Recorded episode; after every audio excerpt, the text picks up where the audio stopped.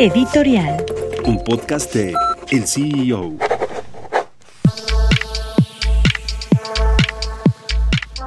El presidente Andrés Manuel López Obrador lleva varios días atacando a los medios de comunicación, a los periodistas en particular. Ha mencionado a Carmen Aristegui, a quien al principio de su gobierno pues aplaudía porque quería que le regresaran un programa de radio después de lo que sucedió en su momento con Enrique Peña Nieto.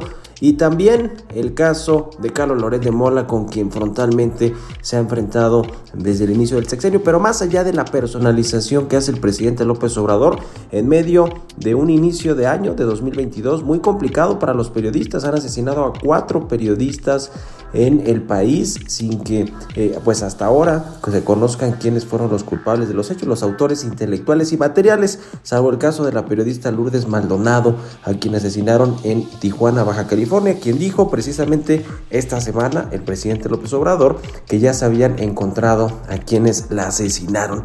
Fuera de eso, eh, su gobierno no ha dado resultados en cuanto al combate a la impunidad y el combate al asesinato de los periodistas. Al revés, lo que ha hecho el presidente López Obrador es subirle el tono a las críticas que hace en contra de los comunicadores, en contra de la prensa del periodismo, a quienes llama fifís, conservadores, chayoteros, maiceados, lo señala con un tono sarcástico como paladines de la transparencia y la honestidad, los acusa de que le muerden la mano a quien les quitó el bozal y otros calificativos que han sido cuestionados no solo por los organismos internacionales y nacionales de prensa y de periodismo, sino que han sido también criticados fuertemente ahora por los Estados Unidos. Dos congresistas de Estados Unidos pidieron al gobierno de Joe Biden que revisara cómo están las condiciones de eh, los periodistas, de la prensa, de la libertad de expresión en México.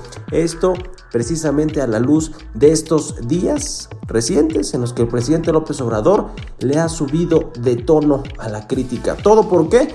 Pues porque los periodistas hemos criticado efectivamente a su gobierno en las columnas de opinión, pero sobre todo con reportajes de investigación, como el que evidencia la corrupción o la presunta corrupción, tráfico de influencias o conflicto de intereses de uno de sus hijos, de José Ramón López Beltrán, y una mansión que tiene en Houston, Texas, de un contratista de Pemex, a quien eh, precisamente este miércoles el director de la petrolera, Octavio Romero, reconoció que serán entregados en este sexenio 20 mil millones de dólares de contratos. No es un conflicto de interés que su hijo haya vivido en una casa de un alto funcionario de esta compañía Baker Hughes, pues ahí la dejamos. Por eso están los ataques del presidente contra los medios, los cuales sin embargo no se justifican de ninguna manera, menos en un país donde matan a muchos periodistas y está entre los primeros dos o tres lugares como los lugares más violentos para ejercer el periodismo.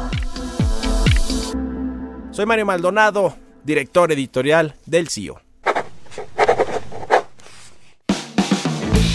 Gracias por escucharnos y los invitamos a consultar más información de noticias, tecnología y negocios en el CEO.com, arroba el CEO-bajo en Twitter y el CEO en Instagram. Soy Giovanna Torres, nos escuchamos la próxima.